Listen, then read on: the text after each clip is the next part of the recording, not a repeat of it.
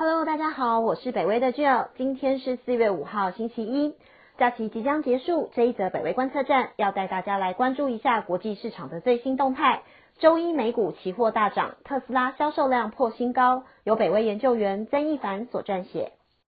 在今天晚上四月五号美股开盘前的三十分钟，三大期货指数都上涨，道琼期货大涨两百五十二点，n e s d a q 期货上涨一百一十六点。而 S M P 五百期货指数也上涨零点六九 percent，这个涨幅主要是源自于上个星期五所公布的就业数据，是从二零二零年八月以来的最佳表现。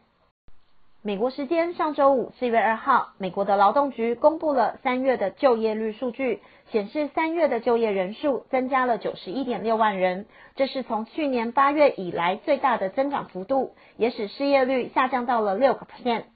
Commonwealth Financial Network 的资深全球投资分析师 Anu Geiger 表示，这个数据反映了美国放宽防疫规范、疫苗施打有成以及财政政策的推出。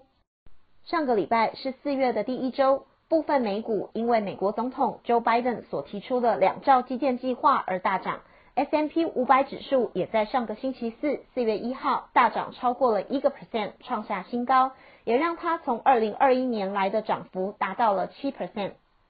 另外，科技巨头 Tesla 在美国时间上周五公布了二零二一年第一季度的业绩，总共卖出超过十八点四万台车，超出 FactSet 所预期的十六点八万台。除此之外，Tesla 在中国的销售量在去年翻了一倍。在疫情的影响之余，Tesla 在中国达到了六十六点六亿美元的营业额，占它总营业额的五分之一左右。